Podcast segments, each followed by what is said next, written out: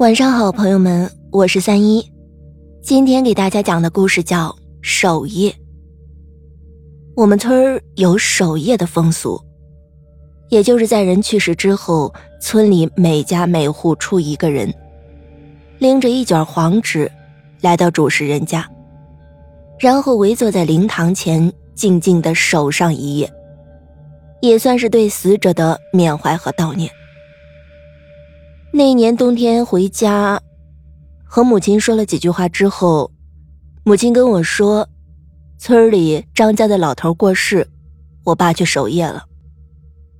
于是我也匆匆的吃完饭，便朝着张家走去。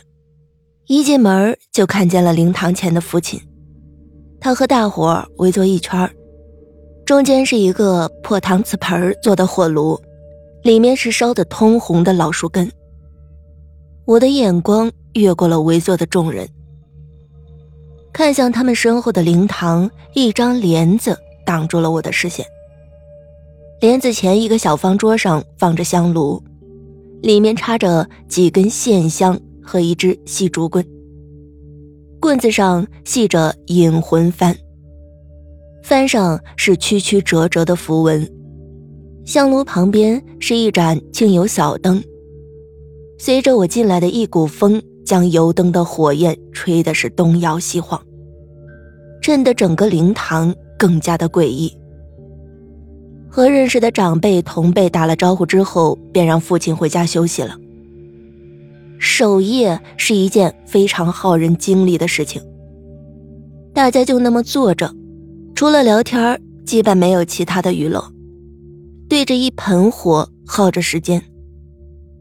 或许是白天坐车久了，在火盆旁坐下没多久，我的眼皮就开始打架。面前温暖的篝火更是滋长了困境，不知不觉的我就睡着了。一股冷风吹醒了我，睁开眼睛才发现灵堂的门敞开着，之前围坐一圈的人此时一个也不剩，只有火盆里的木炭无力的烧着。我站起身，伸伸懒腰，准备回家。这个时候，一只手从一旁的阴影里伸了出来。我下意识的退开一步，睡意全无。那只手拿了一些劈好的木头，放到了火盆里，火光较之前亮了一些。阴影中露出一张脸来，是一个老头。他穿着一件不知年月的大衣。支着高高的领子，半张脸陷在里面，只露出两只眼睛和一撮花白的胡子，张口就跟我说：“谢家仔，想不想听个故事啊？”父亲姓谢，村里的长辈一般都这么叫我。我看了看屋外黑沉沉的夜，想了想，坐回老头跟前。老头跟我说，很早以前的守夜不是这样的，要比现在复杂讲究的多。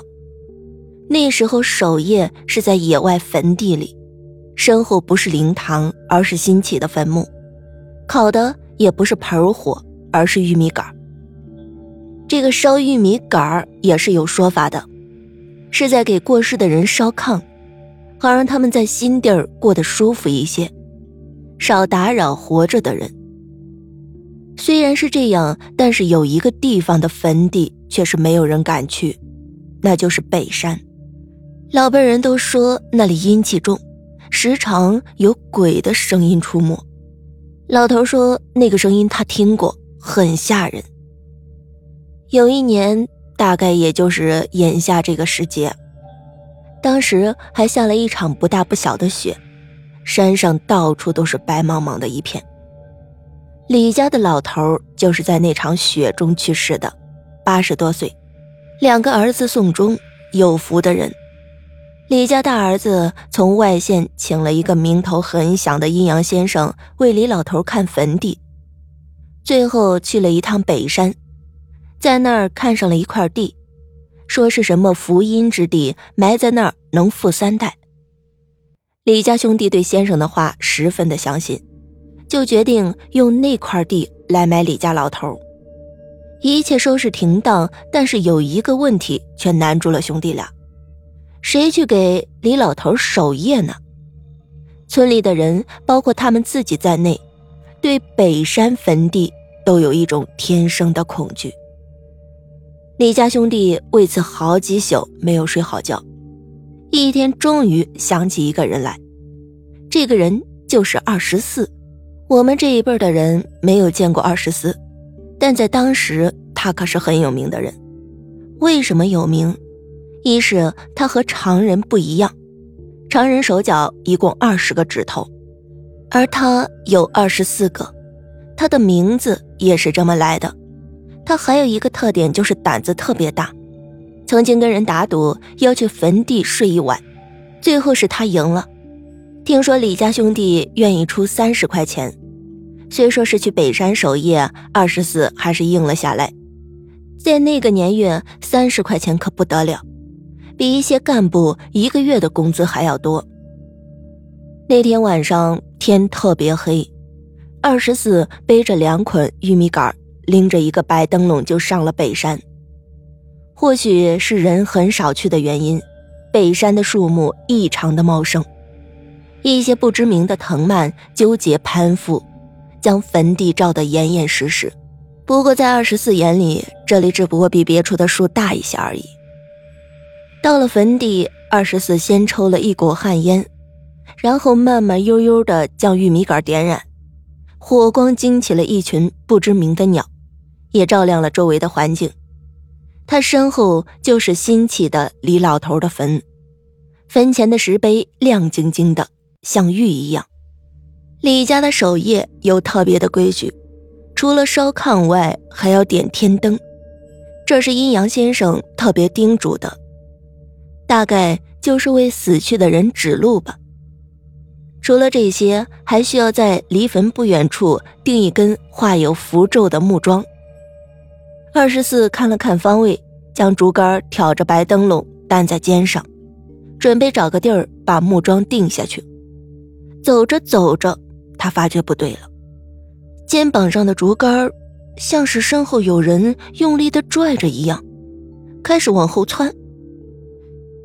二十四心里想着：难道真的有鬼？他大着胆子回头看了看，身后只有烧得正旺的玉米杆于是他心一横，又往前走。